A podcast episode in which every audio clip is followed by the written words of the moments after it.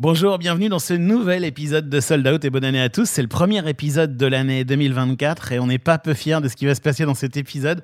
Je vais vous raconter dans un instant. On est, vraiment super content et super euh, flatté même. Mais euh, avant tout ça, il faut que je vous raconte euh, ce qui va se passer dans Sold Out. On commence l'année ensemble et vous allez voir, ça va être une année particulière parce qu'on va faire plus de Sold Out avec le, boss de l'EMIC, l'école de management des industries créatives. On a eu l'idée d'aller rencontrer des, managers d'artistes et bientôt, il y aura davantage de sold out. Le sold out consacré au métier du live, sold out que vous connaissez, et le sold out consacré aux managers d'artistes. Alors je me suis dit que pour commencer l'année, pour donner le ton, bah, on avait besoin de, proposer ce micro à quelqu'un qui n'a jamais parlé et qui a presque inventé ces deux métiers. Quelqu'un qui a inventé durant toute sa carrière. Si vous avez moins de 20 ans ou 20 ans, peut-être vous connaissez pas son nom, mais si vous avez un peu plus, c'est une icône qui est à ce micro. Quelqu'un qui ne s'est jamais exprimé, c'est Rose Léandry. Bonjour Rose. Bonjour. J'en reviens pas que vous ayez accepté, c'est gentil comme tout. Oui, enfin, il a fallu que je réfléchisse. hein. Parce que vous avez jamais parlé, vous avez J'ai- jamais voulu vous mettre dans la Jamais, lumière. Jamais, jamais. J'ai toujours, je suis restée toujours, toujours derrière. Pourquoi? Parce que déjà vous aviez trop de travail. J'avais trop de travail, j'avais beaucoup d'artistes et je ne voulais pas euh, euh, en oublier un, parler d'un et pas des autres. Donc c'était compliqué pour moi. Bon alors on va essayer de faire ça, euh, de prendre le temps de parler de ce parcours parce que ce parcours il est incroyablement riche et il y a tout dans ce parcours. Rose vous avez inventé euh, tellement de choses Euh, et bah, je vais essayer de, de ne pas trop en oublier dans cet épisode de Sold Out qui commence maintenant. Est-ce que tout est prêt? Oui, monsieur le directeur. Bon, alors je vais faire commencer. On parle de trajectoire de vie, on parle de carrière, on parle de, de choses vécues par, euh, par des professionnels du spectacle vivant. Parfois, je me demande ce que je fous dans ce métier. On parle de spectacle, on parle de spectateur, on parle de producteur, on parle de billets vendus. On parle d'humain, non? Je peux vous dire que Johnny Hallyday au Stade de France à côté, c'est un Playmobil dans un évier. Hein. Sold Out, Sold Out, le podcast de Delight. le podcast de Delight. Alors, je suis Rose Léandry.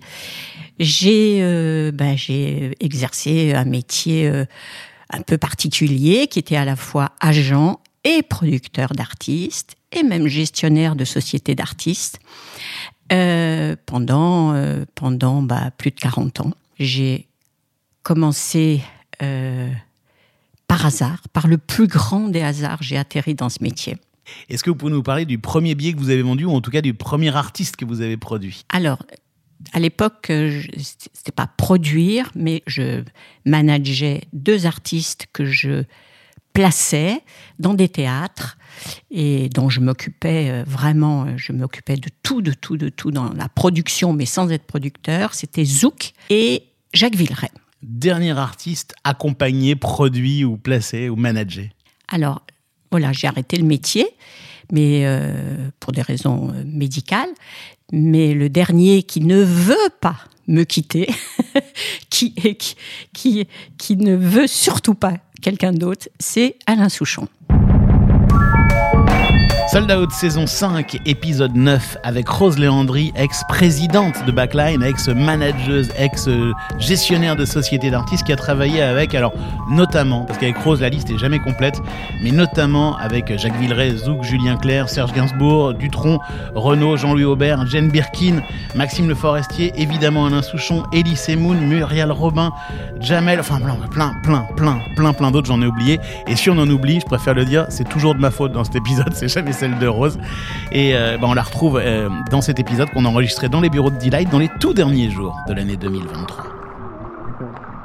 Rose, vous disiez que vous aviez commencé par hasard. C'est vrai que c'était- pas gagné de, de- faire ce métier, puisque vous, tout a commencé en Corse, en fait. Pour vous, vous êtes Corse. Je suis corse et un jour, bah, je, je suis passée par Nice et j'étais en fac de, de- de lettres à Nice et je suis un jour montée à Paris pour des vacances et j'y suis restée. Vous avez passé votre bac en Corse, etc. Oui, oui, j'ai vous- passé mon bac en Corse euh, et, euh, et oui, je, je, j'ai- je vivais en Corse. quoi. Bah ouais, c'est ça. Et, et quand vous avez, euh, quand vous êtes Paris monté à Paris, pas n'était pas ma destination première, non. Ah bah, c'est ça, c'est un peu par hasard, en fait. Oui, mais euh, comme j'ai arrêté mes études parce que j'avais rencontré quelqu'un tout bêtement Mmh, pendant, pas que pendant ça. ces vacances-là. Ah oui, Ah ouais, c'est ça. Je suis montée à des pendant par des amour.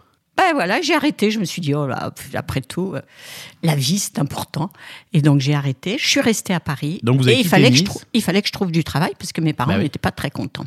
Bah ça, j'imagine. Voilà. donc, j'ai trouvé du travail et j'étais dans une société euh, par hasard comme ça, et puis ça me plaisait pas du tout. Vous faisiez un job sérieux non, ouais, c'était pas drôle, Ouais, pas rigolo. ça ne me plaisait pas du tout.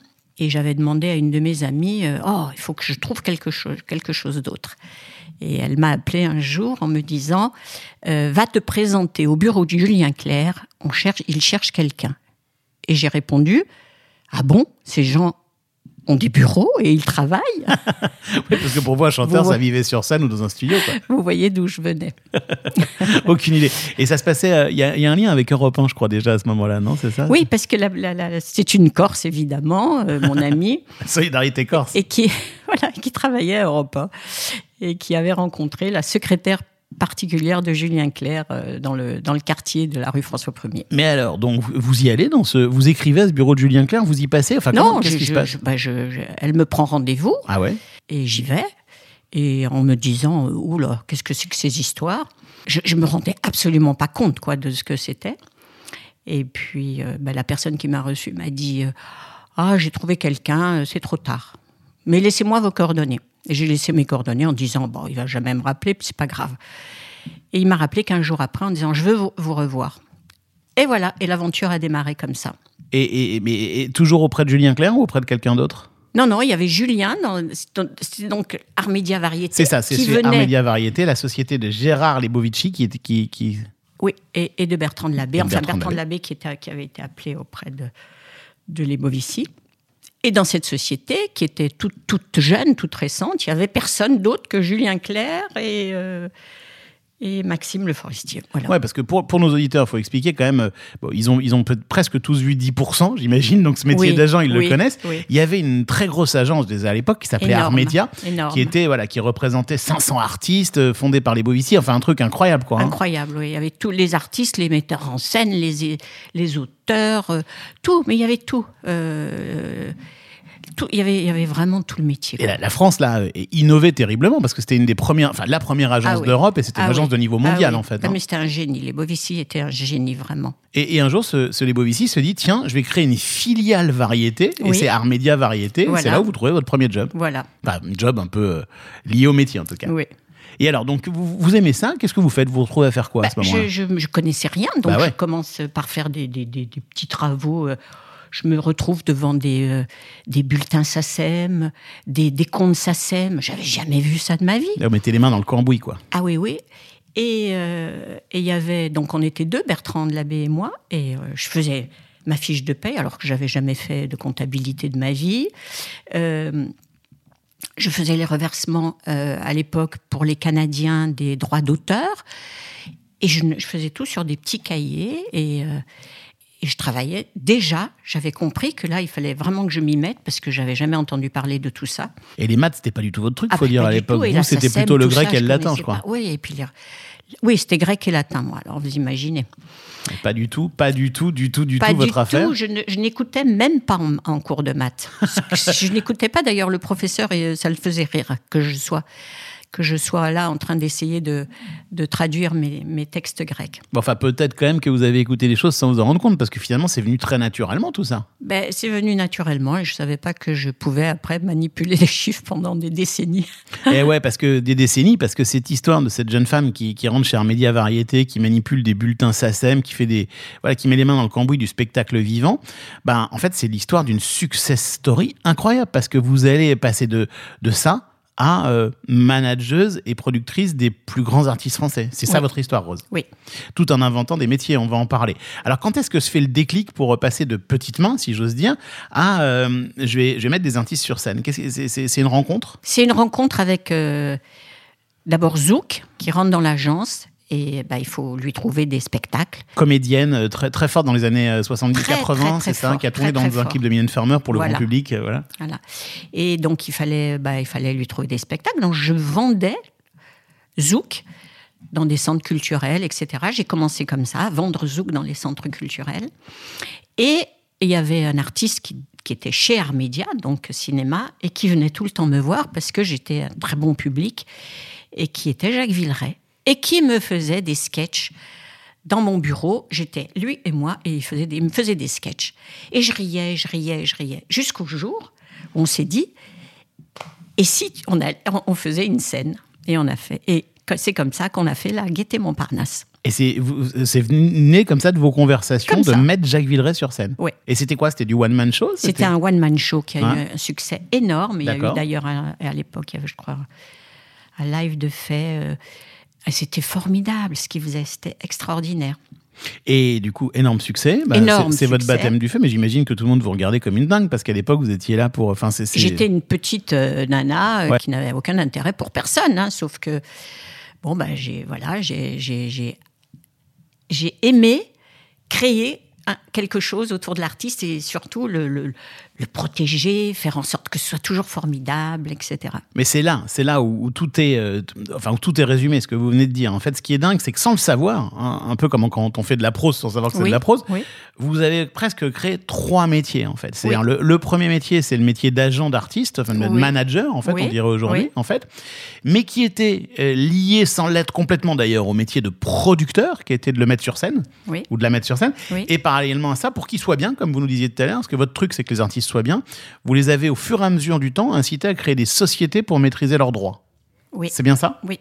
Mais c'est super novateur quand même, parce qu'à l'époque, c'est pas du tout le modèle euh, classique. Non, c'était pas le modèle classique, puis surtout c'était pas. euh, je réunissais en fait, euh, oui, tout, tout ce qui tournait autour de l'artiste était dans une seule et même entité.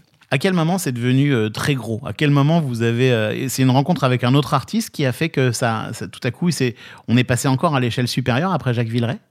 Euh, entre-temps, je crois que j'avais fait une tournée de euh, Robert Charlebois, Ah oui, oui, absolument. qui avait été très très très forte. Et puis, euh, et puis je sais plus, peut-être euh, je, je continuais à la tournée de Villeray, machin, de Zouk, etc.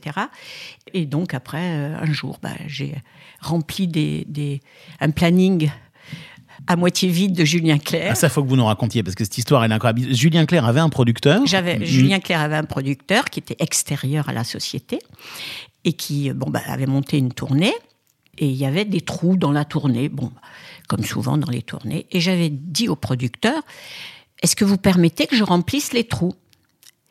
Et j'avais rempli les trous évidemment, j'avais rempli les trous avec des producteurs jeunes qui démarraient, à qui je donnais un artiste qui était déjà euh, connu, etc.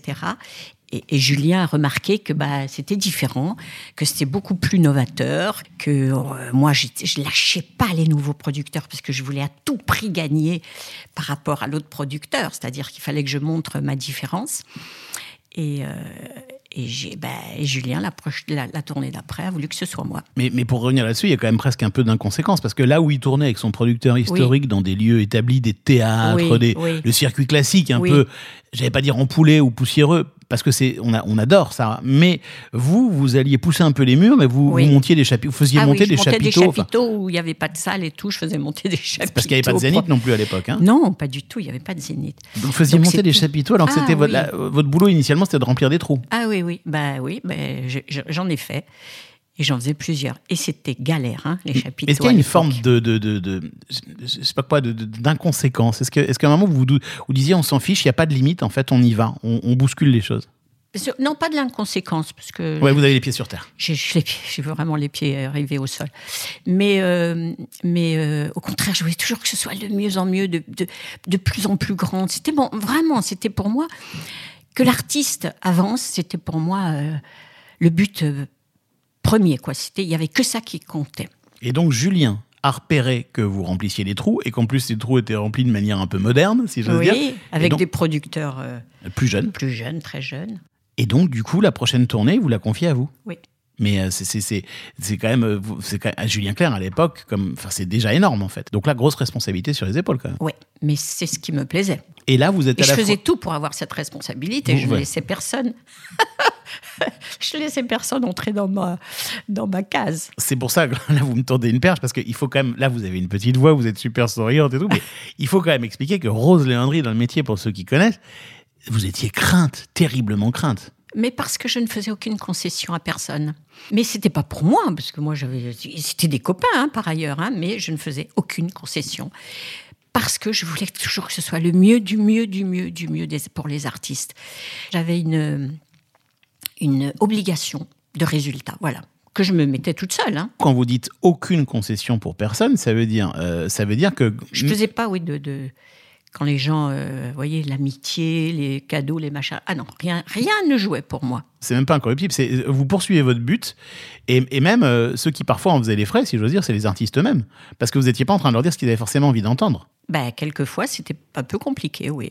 parce que vous n'aviez pas peur de dire les choses dans leur intérêt en fait. Bien sûr, je savais que c'était que quand j'étais persuadée que c'était leur intérêt, je ne lâchais pas jusqu'à ce qu'on y arrive. Et, souvent, et la plupart du temps, on y arrivait. Alors, Julien, euh, reprenons, les, reprenons le fil. Donc, Julien vous confie son autre tournée. À ce moment-là, vous êtes juste sa productrice ou vous êtes également son agent? Alors, je suis pas son agent encore. Je suis son, sa, sa product, je deviens sa productrice. Comme euh, à l'époque, on n'avait pas le droit d'être agent et producteur, j'étais toujours obligée d'aller, comment dire, prendre un producteur extérieur, à qui évidemment je dictais tout, tout. Ouais, parce que Il avait faut- droit de rien faire sans mon aval. Euh, Ce qu'il faut bien expliquer, c'est qu'il y avait une loi en France qui empêchait d'être à la fois agent, euh, Et on producteur. dirait manager, et producteur. Oui. Alors que vous, au fond, c'est vos deux, c'est vos deux métiers, mais c'était interdit. Donc vous aviez recours à des sociétés annexes, enfin des sociétés un peu des boîtes aux lettres. quoi. Extérieur, oui. Des sociétés. Mais bon, sauf qu'avec vous, les sociétés extérieures, elles ne rigolaient pas trop, quoi. Ben, c'était des producteurs, je prenais des différents producteurs. Ouais. Quand c'était des théâtres, eh ben, c'était les théâtres qui devenaient producteurs. Quand c'était euh, euh, après les zéniths, etc., ben, il y aurait- il y avait une société. euh, ça, ça dépendait vraiment des, des endroits. Sold Out, Sold Out, le podcast de Delight. le podcast de Delight. Mais d'ailleurs, Rose, physiquement, votre bureau euh, chez Armédia Variété, il était entre les agents Oui, euh, après, oui. et les producteurs plus tard. C'est-à-dire que j'avais une grosse partie de la- d'un étage où j'étais au milieu. J'avais une porte à droite qui était le côté agent avec euh, juriste, euh, gestionnaire de société d'édition et euh, assistante, etc. Et de l'autre côté, j'avais tout ce qui était production, c'est-à-dire tous- les gens qui, euh, qui, ben, qui travaillaient à la production. euh, de spectacle. ouais, les bookers, les, euh, les, les gens qui s'occupaient des, des, des sites de l'image, et puis les, ré- les, les Les- les- le marketing, tout, la, voilà, la communication, le marketing, le, partenariat. suivi de la Bah, billetterie, bien sûr. Le, le fameux suivi de la billetterie, euh, qui était mais alors journalier hein, chez moi. Ouais, ça, Et j'étais, mais je regardais les pointages, je peux vous dire, euh, au jour le jour. Au jour le jour. Ah, pratiquement. Mais alors, euh, moi, j'ai envie de comprendre comment, de, de, de cette tournée de Julien Clerc, qui arrive un peu par hasard, en fait, à ce moment où vous avez un étage entier, et on reviendra après à Pas la entier, mais presque. presque. Presque.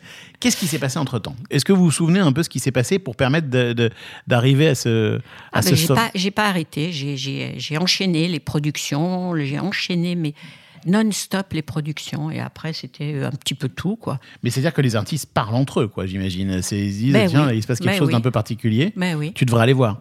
Oui, Ouais, c'est ça en fait. Oui, hein. oui. Ouais. Et c'est- mais, mais alors bon bah on va en prendre quelques-uns si vous me permettez parce que vous Oui. avez quand même fait des trucs complètement euh, inouïs. Donc euh, allez, on va on va on va on va prendre peut-être euh, Serge Gainsbourg.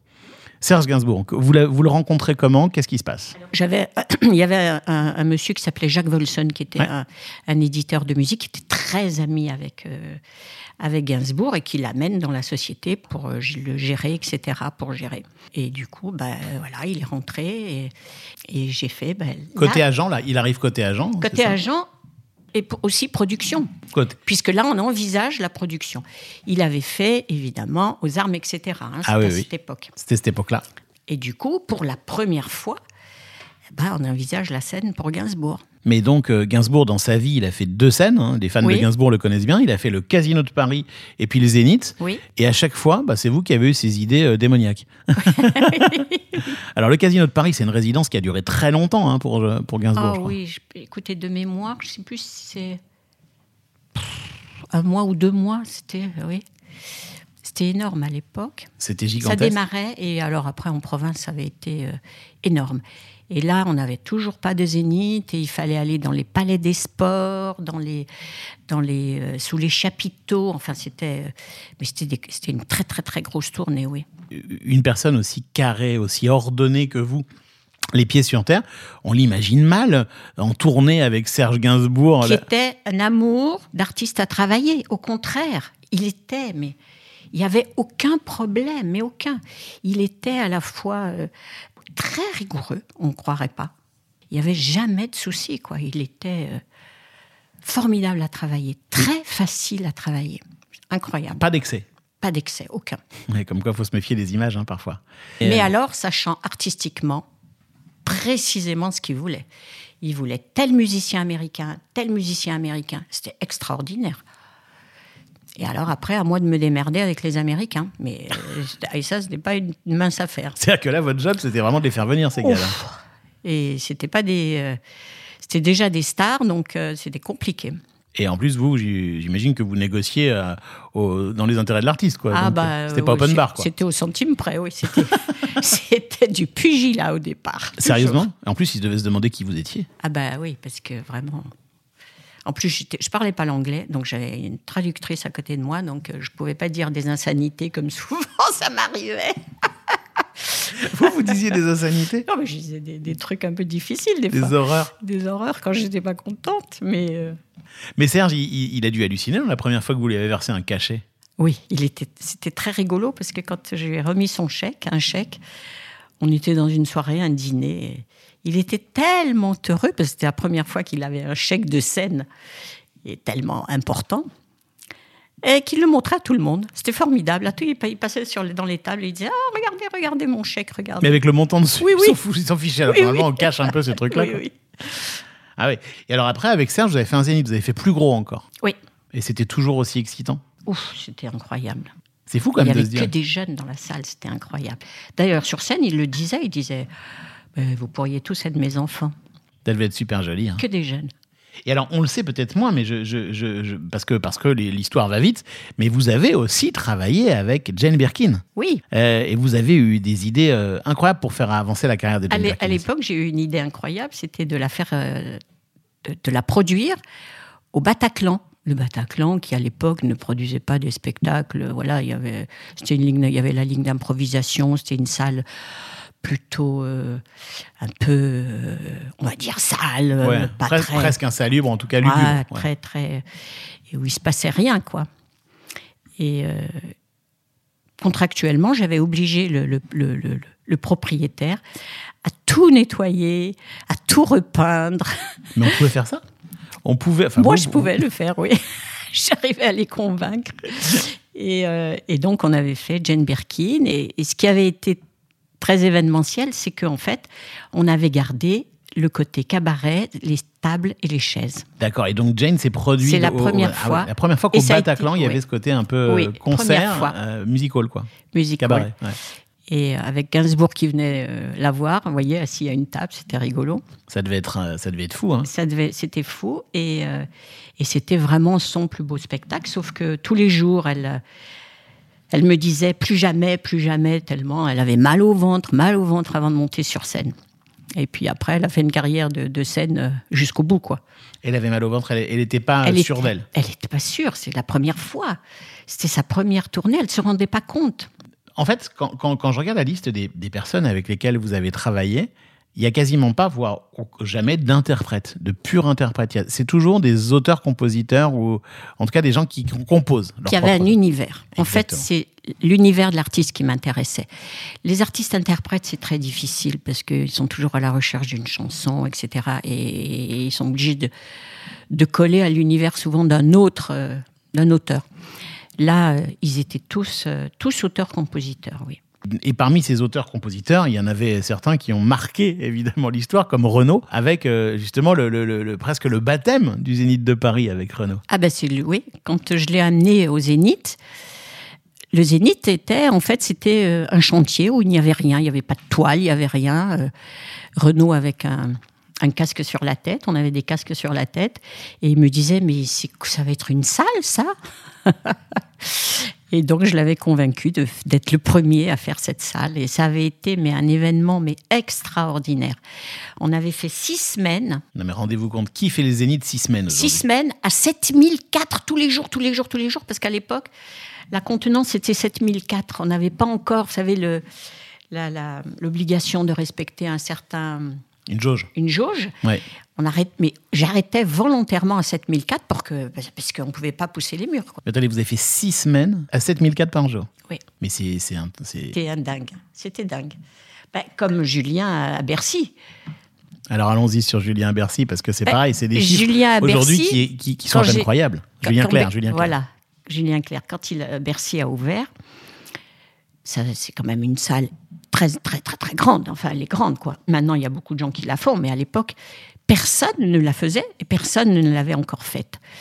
Et j'avais. C'est-à-dire qu'il y avait du sport, il y avait, il y avait une- du ça, sport, une, oui, une elle salle omnisport, on appelait ça hein, palais omnisport de Voilà. Paris-Bercy. Voilà, Donc il y elle- avait beaucoup de sport, très peu Elle de concerts. venait d'ouvrir, voilà. Voire aucun. ouais.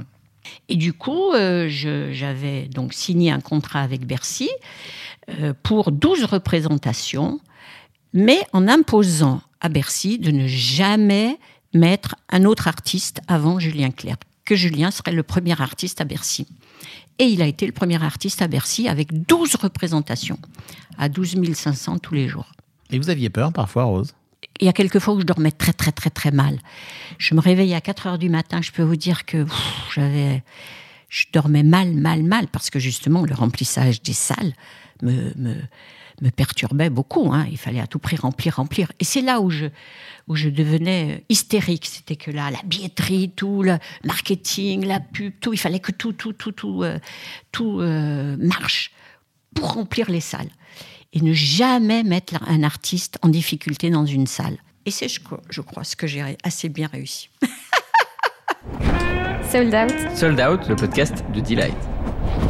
Et si vous avez bien réussi ça, Rose, c'est c'est notamment parce que vous avez aussi inventé des trucs en communication.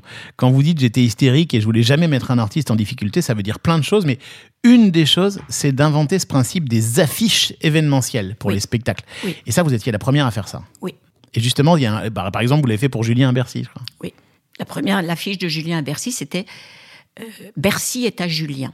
Et c'était la première fois qu'il y avait un slogan sur une affiche. La première fois. Bon, après, tout le monde s'y est mis, etc. Mais moi, après, j'ai beaucoup, beaucoup. euh, J'en ai beaucoup fait avec ce genre de, de slogan, quoi. C'était devenu des slogans. Oui, enfin, vous dites ça, l'air de rien, mais, mais vous avez complètement changé les codes en fait à ce moment-là, parce Oui. que une affiche de concert, c'était très codé, très, euh, Oui. très banal. oui, souvent des portraits et tout, ch- chose que je, je n'aimais pas du tout, du tout sur les affiches de, de live. Vous aimiez pas ça, pourquoi? Parce qu'un portrait, ça n'a pas d'intérêt. Il faut que ça montre que c'est du live et que a- que- qu'il se passe quelque chose, quoi. Par exemple, avec Charlotte de Turckheim, je crois que vous l'avez obligée à prendre une affiche qui a. qui Je a- oui, je l'ai mise dans un chausson. Ah oui, elle a cette fameuse était- affiche de Charlotte de Turckheim Voilà. dans un chausson. Elle, elle était, elle était pas contente. Elle était pas contente. Elle voulait pas de cette affiche. Alors que qu'après ça a été, euh, mais tout le monde en a parlé. Ça a été un gros succès, donc la- le spectacle. L'affiche y était pour beaucoup aussi, hein, parce que ça avait été très événementiel. Je crois qu'elle l'a repris depuis. Et après, elle l'a reprise et tout. Donc euh, voilà. C'est devenu un marqueur, quoi, finalement. Oui. Alors qu'elle avait, mais elle ne voulait pas. Elle détestait, elle trouvait qu'elle n'était pas belle dans ce chausson, dans ce, c'était dans, dans une charentaise. Oh, oh, c'était pour elle terrible. Mais quand on parle de bagarre ou de dire des choses artistes, vous étiez capable de lui dire Moi, ton portrait, je m'en fous, en fait. J'ai- Vous le disiez pas comme ça, peut-être. Je Mais- disais pas comme ça, mais je disais non, mais ça, ça, ça parle pas, ça ne donne pas envie d'aller voir euh, une scène. Il faut que ça donne envie d'aller voir une scène. Il faut que, il faut que ça parle aux gens tout de suite. Une affiche, les gens la voient très rapidement. Il faut qu'ils aient tout de suite, qu'ils comprennent que c'est du live. Ouais, mais c'est, vous dites ça aujourd'hui où on, on a ce genre de réflexe aujourd'hui, mais enfin à l'époque, c'était, c'était pas tout à fait euh, Non. la mentalité générale hein, quand même. hein. non, c'est vrai. Et ça vous est arrivé d'autres fois, Rose, de faire des, des- des- des affiches comme ça qui secouent, j'imagine? Ah oui, après j'en ai fait beaucoup. Avec. Gainsbourg, Avec sur les Gainsbourg, évidemment. Je crois que celle-là, elle n'a pas duré longtemps, hein, sur les Champs-Élysées avec. euh, Ah oui, Gainsbourg. sur les Champs-Élysées, on avait fait la, la, la pochette de l'album où on avait mis euh, Monsieur Gainsbourg respecte les traditions. Et on l'avait affiché sur les Champs-Élysées le 14 juillet, le 13 juillet, donc le 14 juillet. Et à l'époque, il y avait des panneaux de, de 4 par 3 sur les Champs-Élysées, partout, de haut en bas. Donc c'était énorme. Et tout, tout le défilé du 14 juillet s'était passé sous l'œil de Gainsbourg. Et le lendemain, tout le monde, on, on me l'a fait enlever, évidemment. Mais on sent que ça vous amusait aussi de foutre un peu le bordel. Ah ben oui, ça foutait le bordel, mais on en parlait, c'était extraordinaire, c'est de la pub, quoi. C'était... euh, voilà. Mais alors, bon, là, on a parlé de quelques artistes, Rose. On a parlé, on a parlé de Julien Clerc, on a parlé de Gainsbourg, on a parlé de Renaud, mais enfin, de Jane Birkin. mais on, pourrait parler de plein, plein d'autres, puisque vous avez aussi travaillé avec Muriel Robin, Valérie Lemercier, Jamel, Elie Semoun. Jacques Dutronc, enfin, c'est, j'en oublie encore plein, évidemment Alain Souchon, bien sûr, et plein plein d'autres. Mais comment c'était vos journées à l'époque, Rose? Parce que on, on a du mal à imaginer qu'une seule et même personne fasse Oui. tout ça. Alors évidemment, vous aviez des équipes. J'avais des équipes, mais j'étais partout, partout à la fois. Ben oui. J'ai ben, écouté, je, je sais pas, j'avais un esprit de synthèse euh, assez développé, faut croire. Ça, c'est le latin ou le grec qui, qui sont. Je là. pense que le latin et le grec m'ont beaucoup aidé à avoir cette- cet esprit de synthèse. Je faisais la synthèse des choses très très très très vite. Et puis euh, bon bah voilà, je, je percevais assez bien euh, dans quel état était l'artiste, comment il était, voyez, euh, même au téléphone, je comprenais s'il était angoissé, si, tout de suite.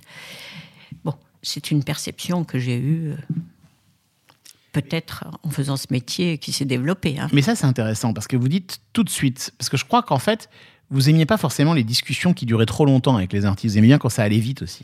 Ah ben oui, il fallait que ça aille vite. Avec vous, il fallait que ça aille vite. Il fallait que ça aille vite, mais il fallait que ce soit concret. Il fallait pas que. Voilà. J'aimais pas qu'on se perde dans des tergiversations inutiles. Euh, C'était parce qu'il fallait aller vite, parce que c'était plus constructif, quoi. Mais en gros, les artistes ont jamais tellement été vos potes, en fait, ou vos amis. Vous avez toujours mis une barrière, ou en tout cas. euh, Oui, c'était pas mes potes. C'était vraiment. euh, on, était, on était vraiment deux associés, l'artiste et moi. Vraiment. Mais ça, c'est très novateur, ça, parce que quand, quand on rencontre des managers ou des managers aujourd'hui, on le fera prochainement dans Sold Out. euh, certains disent euh, cette commission de 15% sur ce que fait l'artiste ne nous suffit pas. Il faudrait qu'on soit associé. En fait, on est associé avec l'artiste, mais c'est assez moderne de dire ça. À l'époque, c'était pas tellement l'idée. Hein. Ah, pour moi, c'était essentiel. En fait, il y avait l'artiste et moi. hein. On, on démarrait comme ça, d'ailleurs. hein. Vous étiez d'égal à égal. Ben, c'est-à-dire non, il y avait, c'est-à-dire que l'artiste venait me voir, Ouais.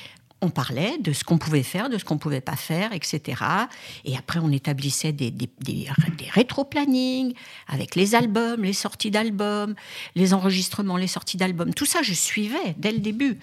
Je de vous arrêter là-dessus parce que Oui. justement, j'ai parlé avec quelqu'un qui vous connaît bien, qui s'appelle Sophie Delassin du, du, du Nouvel Obs, qui m'a dit Mais Rose, elle a une expertise, une expertise pour, euh, euh, les, pour déjà caler les plannings de sortie de singles, d'albums, de- d'affiches, de, mise en vente de billetterie, de. de- En gros, vous aviez une obsession déjà pour les plannings.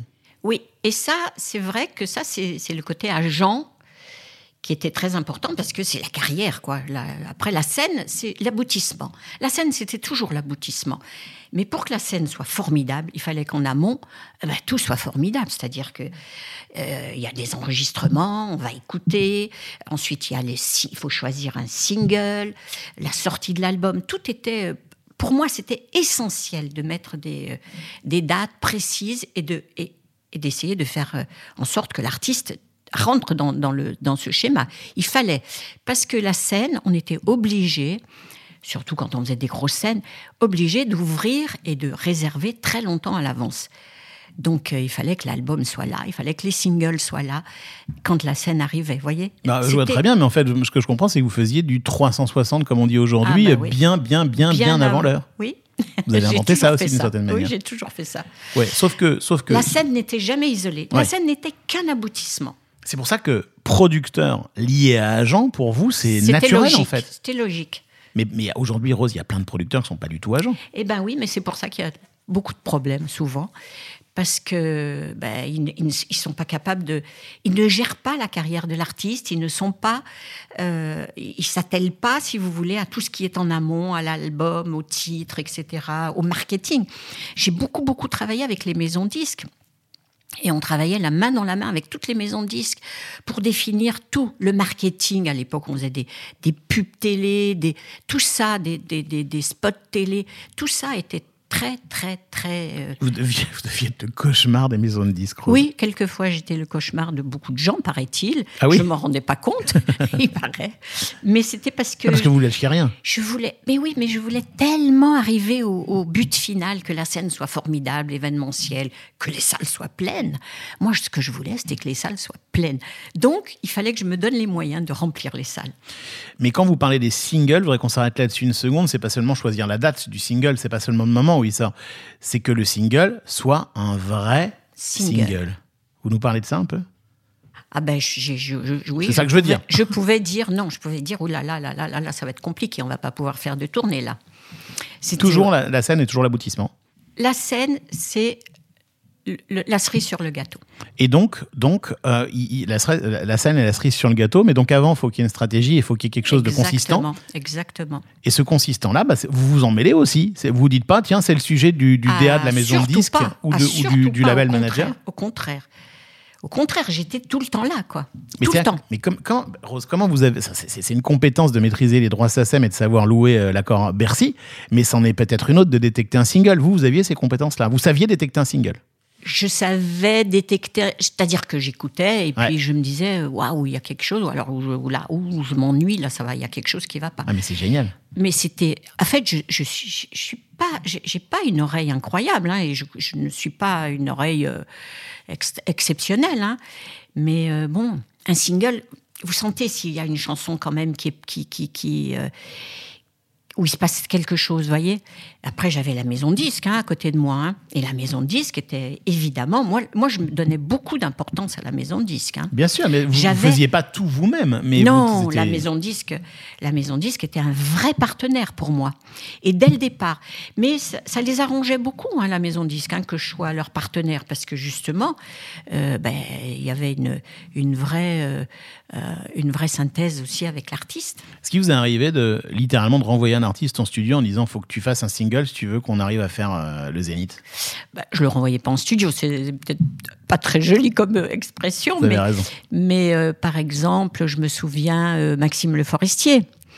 Bon, alors Maxime, euh, à l'époque, euh, bah, il était géré par quelqu'un d'autre, hein, comme agent et producteur, c'était pas moi.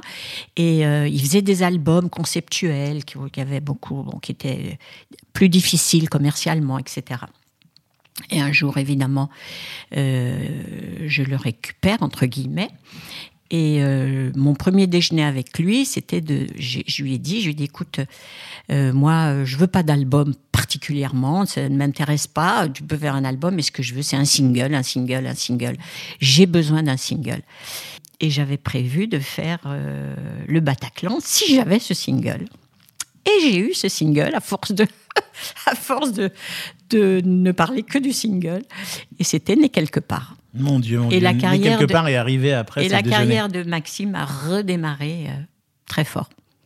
Vous l'avez, euh, vous lui avez donné envie de faire ce single d'une certaine manière. Oui. En tout cas, ça l'a. Ah ben je l'ai surtout, je, je l'ai, j'ai- j'étais, euh, voilà, je l'ai, comment dire, incité, motivé. motivé à faire ce single, vraiment. C'est génial. Et, dans ce déjeuner, Maxime Le Forestier, il vous, voit ou il vous tutoie les artistes, ils vous tutoient ou ils vous vous voient? Alors, il y en a très très peu qui me tutoient, sinon je vous voyais tout le monde. Euh, Il y en a, y a. euh, Bon, ben Villeray, évidemment, je le tutoyais, Zouk aussi, parce que c'était les premiers. Mais après, je. Bon, Charlebois aussi, vous pouvez pas ne pas. Charlebois, il vous tutoie, donc vous êtes obligé de répondre par le tutoiement.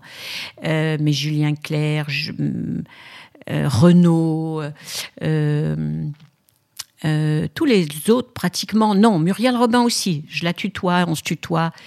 Muriel, on avait une affection un peu particulière toutes les deux. Bon, on était des femmes quand même. Bon. Et puis, qui je tutoie? Maxime, bien sûr. Je tutoie aussi, parce qu'il tutoie d'office. Euh, mais les autres, c'était, oui, je vous voyais euh, tout le monde et les autres me vous voyaient. Par exemple, Bruel, euh, il dit que je suis la seule personne qu'il vous voit dans le métier. Mais oui, parce que c'est pas du tout commun dans le métier de, Oui. de, de vous voyer comme ça. Oui, oui, Renaud aussi.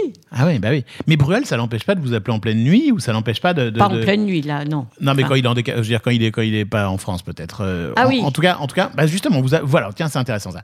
On vous appelle pas en pleine nuit, vous. Vous n'êtes pas la manageuse qu'on appelle en pleine nuit pour parler d'un problème. On respecte un peu quand même. On respecte un peu, oui. Ah bah j'ai l'impression, oui. Il y a des distances. Il peut y avoir euh, quelques appels, par exemple, en tournée. Euh, Bien parce sûr. qu'il y a un problème en tournée, ça, ça oui. Euh, mais sinon, je me souviens qu'il y en a qui m'appelaient en sortant de scène parce qu'ils étaient heureux, tout ça. Et après, ils s'excusaient, hein, en se disant Pardon, pardon de vous appeler à cette heure-ci. c'est vrai. Oui, oui. Parce que vous deviez leur faire comprendre que c'est pas. Bah, qu'il fallait que je dorme un tout petit peu quand même parce que j'avais des longues journées. Ouais, juste pour préciser, à l'époque, vous, vous, vous produisiez combien de spectacles par an? Ouf, une année, une année, pas tous les ans, mais une année, j'en ai produit 700. 700. Oui. Ouais. 700, c'est complètement dingue. Et 700 pour cette euh, jeune femme qui a grandi en Corse et Oui. qui était à la fois corse, pas du tout au courant des codes du métier, et Ah, pas surtout, tout. surtout, surtout une femme. Et surtout une femme, oui. Moi, je voudrais qu'on s'arrête quand même là-dessus parce que c'est un, un- quelque chose d'essentiel aujourd'hui dans le, dans, le, dans le métier euh, et notamment dans le spectacle vivant de parler de parité, d'égalité homme-femme. Ben, et franchement, c'est pas encore, on n'y est pas encore. Ah non. Et vous, euh, vous avez, euh, on peut, on peut le dire, hein, essuyé les plâtres. Ah ben j'ai essuyé les plâtres, c'est-à-dire que quand il y avait des, par exemple des conseils au, à- au syndicat des producteurs, j'étais la seule femme producteur euh, générateur de spectacles. Mais hein. c'est incroyable quand même. c'est ce qui s'appelait générateur de spectacle. Et, euh, et j'étais la seule femme, mais ils, ils oubliaient, ils oubliaient que j'étais une femme. C'est-à-dire? Ah bah ils parlaient que, comme entre hommes quoi, tous. Et j'étais la seule. Mais est-ce qu'à un moment, vous, leur, Il fallait vous de temps en siffliez la fin de la récré en disant Dis donc, coucou, je suis là Oui, Ça, j'imagine, ouais. Mm. Vous saviez faire, leur faire comprendre qu'il y avait une femme dans l'assemblée Bah, ils le voyaient. Hein. Ils, ils- ils savaient, non. Puis quand même, vu les artistes que je représentais, les productions que je faisais, quand même, Oui, bah, ils ne pouvaient sûr. pas m'ignorer. Non, et ils pouvaient tellement pas vous ignorer qu'en 2002, vous êtes devenue présidente aussi de- du, du Oui. PRODIS, le Oui, syndicat des producteurs oui, de, de spectacles. Oui. Quelle, revanche quand même. Et j'ai signé la première euh, convention collective du métier où beaucoup de producteurs m'en voulaient de signer cette. Mais c'était la première, elle n'était pas parfaite évidemment, parce que c'est la première, mais elle était essentielle, puisque c'était les 35 heures, etc., et que le spectacle euh, devenait dangereux. Quoi. Euh, quand on fait des tournées, les 35 heures, ça ne peut pas exister. Hein.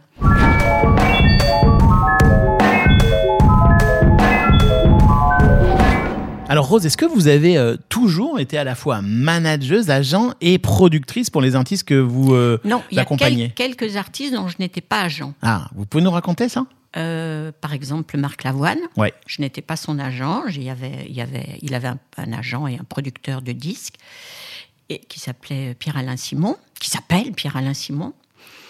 Euh, mais je m'entendais très très très bien parce que c'était quelqu'un de merveilleux et que c'est quelqu'un de merveilleux et qui était euh, et qui euh, ne, me, ne me gênait en rien, au contraire. C'était quelqu'un qui, euh, qui était euh, toujours très partant pour ce que je- je- j'imaginais. Euh, Marc Lavoine, et puis après... Bah, Benjamin Biolay, moi je vous ai connu avec Benjamin Biolay. Il avait oui, j'étais pas son euh, agent, j'étais pas son... Bah non, il y avait Et Béatrice Chauvin, Oui. qu'on embrasse fort si elle nous écoute, parce que c'est Oui. grâce à elle que vous êtes là aujourd'hui, parce que nous on s'était rencontrés à l'époque- cette époque-là, à l'époque de la Superbe. voilà. Et vous avez travaillé avec euh, Benjamin et, et- et Sur managé la- par oui. Béatrice sur, sur, Sur la la Superbe. Superbe, oui. Il y a pire quand même. Oui, il y a pire.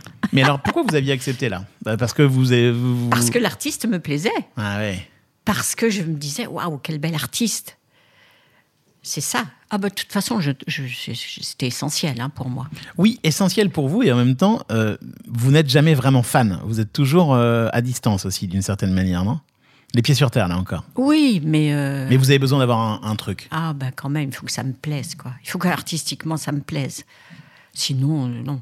Sinon, j'ai pas envie de travailler pour des gens dont je n'ai pas ce, ce retour artistique, quoi. Mais c'est fou quand on y pense, parce que Benjamin Biolay, vous l'avez accompagné sur la Superbe et puis sur, sur l'intonation, mais la. Superbe, c'est c'est un des, un, des, un des climax absolus de la, de la- la Oui. carrière de Benjamin. Oui. Ça devait être un, une sacrée Mais aventure. oui, mais comme Dao aussi, qui avait, qui, avait un, qui avait un manager, et j'ai fait les deux scènes les plus importantes de Dao dans les Zéniths, à l'époque de Week-end à Rome, etc. Ouais. Vous dites Oui, ça oui. comme ça, enfin bon, comme c'était Oui. en plus de tout le reste. Quoi. Oui. mais j'en ai fait plein comme ça. Et alors, donc, si on reparle un instant, Rose, de, de, de, de ce bureau qui est entre les agents d'un côté euh, et les producteurs de l'autre, quand est-ce qu'ils ont pu bosser ensemble, tous ces gens-là? Est-ce qu'à un moment, le, la distance physique a arrêté ou les agents sont jamais devenus producteurs euh, chez, euh, dans, dans votre boîte? Est-ce que- est-ce qu'à un moment. euh, Cher Média ouais, ouais. Ou Non. chez, chez ouais. J'étais seule tout le temps. Vous étiez J'ai été seule seule. Pendant 40 ans, j'ai été vraiment le seul producteur. Seul à faire la synthèse. Oui. Seul à faire la synthèse des deux métiers. Ouais, c'est fou. Et dans- oui, parce que il y a un moment, vous avez quand même, euh, bon, euh, il y, a- il y a eu euh, Art Média euh, Variété, qui ensuite est devenu VMA, euh, vous voyez mon agent, et puis, et puis après, vous avez créé Backline, hein, c'est ça? Oui, Ouais, vous avez créé Backline, et ça, c'était la boîte que vous présidiez. oui. Et mais Backline, vous étiez la seule, là encore, à faire la synthèse entre les deux, quoi. Ah bah oui, toujours. Mais c'est fou quand Mais on. ça n'a rien changé. C'est Ouais. juste un changement de société. mais- Juste un changement de société, mais en termes d'état d'esprit, il y avait deux cultures, quoi. Oui. Et vous étiez au milieu des deux. Bah oui, bah c'est une histoire de synthèse, hein, tout ça. Et ouais, c'est jamais qu'une histoire de synthèse. Ah oui, vraiment. Et en même temps, il y avait peut-être que vous qui pouviez la faire, cette synthèse. Ben, j'ai essayé de former beaucoup de gens Ouais. à, faire cette synthèse. Ben, j'ai jamais réussi, figurez-vous. Ils restaient dans leur petit, dans leur coin. Ils restaient à l'agence. Les autres restaient dans la production. Et j'arrivais pas à faire. euh, Ah, c'était pas. il fallait avait- que ce soit moi qui fasse le lien tout le temps. Ah, vraiment. Et je faisais vraiment le lien, Ah oui? Physiquement et tout. Bah oui, je parlais à l'agent, puis enfin au bureau de l'agence, et puis je parlais, je, je filais sur les productions et je disais, il faut faire ça, il faut faire ça. Du coup, vous, il faut, faut que vous fassiez ça, etc. Vous voyez, j'étais, voilà. D'un côté, c'était le disque, de l'autre, c'était la scène. Et ben, il fallait que tout se mélange. Mais ce qui est génial, c'est qu'on comprend très bien votre grille de lecture, hein, avec ce- ce- cette idée de, que la scène est la cerise sur le gâteau, c'est l'aboutissement de tout le reste. Ah bah C'est oui. hyper cohérent, en fait. Ah bah oui. Mais ce qui devait être dingue dans vos journées, c'est que vous étiez sans cesse dans des cycles différents, quoi. hein. Euh, avec des concerts le soir, euh, Oui. à travailler la carrière d'un autre artiste dans la journée pour amener à la scène dans un an. Enfin, c'est- il fallait gérer en permanence des En plannings permanence. décalés, quoi. en permanence, je mets ça. Alors vraiment, je, je le faisais, mais alors euh, pff, sans me rendre compte, quoi. Sans je vous ne rendre me- compte. Ah, mais je le faisais. euh, C'était euh, sans problème. Bah, Jusqu'au jour où votre corps vous a rappelé qu'il était là, quand même. Et voilà. C'est ça, en fait, parce que finalement, tout ça s'est arrêté parce qu'à un moment, vous avez dû arrêter, quoi. Oui, ah bah, je travaillais des fois entre 14 et 16 heures par jour. Hein, Alors, parce que je travaillais toute la journée, puis après, j'allais sur les concerts euh, que je produisais, etc. Donc, Mais est-ce que vous regrettez d'avoir autant bossé ou pas? Pas du tout. J'ai ça- adoré mon travail. Vous avez adoré votre vie, un même. travail de passion, oui. C'était passionnant. Si vous créez des choses à votre, à votre niveau, hein, euh, vous faites pas. C'est pas moi qui faisais les albums et les singles, etc. Jamais de la vie. Mais euh, je faisais en sorte que ben, de créer un univers autour de l'artiste qui soit événementiel. C'était vraiment, vraiment mon but, quoi. Est-ce que vous avez été trop dur par moment Non, je crois pas. Non. Franchement, je crois pas. Non. Non. C'est de- du Les gens me percevaient souvent comme quelqu'un de dur, et... mais c'était vraiment pour protéger les artistes que je le faisais. Hein. C'était pas personnel du tout, du tout, du tout, jamais. C'était jamais personnel. J'avais aucun, aucun motif autre que de protéger, protéger l'artiste. Et donc, en, c'est, en 2017, ce petit problème euh, de santé, enfin ce gros problème de santé même, euh, qui, qui vous Oui. a rappelé que votre corps n'était pas tout le temps euh, Oui, optionnel, oui. c'est ça? Et donc tout ça, 16 ou 17, je me souviens plus. Bon, en tout cas par là, Ouais, quoi, il y a par là. quelques années, quoi, Mm. il y a 6-7 ans. Oui. Et, vous, vous, euh, et là, à ce moment-là, vous vous dites, bon, il faut que je ralentisse. Quoi. Je peux plus faire, je peux plus en faire autant. Quoi. Non. C'est-à-dire qu'après cette opération, c'était une opération grave du cœur. Euh, bah, j'avais pas trop le choix parce que pendant six mois, j'étais un légume. Franchement, Ah j'ai ouais. été un légume. On a du mal à vous imaginer un légume. hein. Et ben j'étais mal, mal, Hmm. mal. J'étais très, très mal. Et euh, c'est vraiment, me, je me suis vraiment, vraiment remise euh, au bout d'un an. Mais c'est très, très long, oui. Et là, bon, bah, pas d'autre choix que de, que de fermer euh, ah. Backline et Ah de non, dire, je on- pouvais plus. on fait autre chose, quoi. Non, j'avais vraiment, j'avais décroché. Pendant les six mois où j'étais mal comme ça, j'avais, j'étais obligée de décrocher. Quoique je finissais la tournée Renault, hein, la dernière tournée Renault. Mais je la finissais depuis mon fauteuil et, et mon lit d'hôpital. Ouais, vous êtes quand même une force de la nature. Et puis là, vous êtes venu dans ce studio en montant les trois étages à pied et, et, et, vous continuez à travailler avec Alain Souchon. Ah, parce que, je- comme je vous l'ai dit, Alain ne veut personne d'autre. Donc, euh, je continue.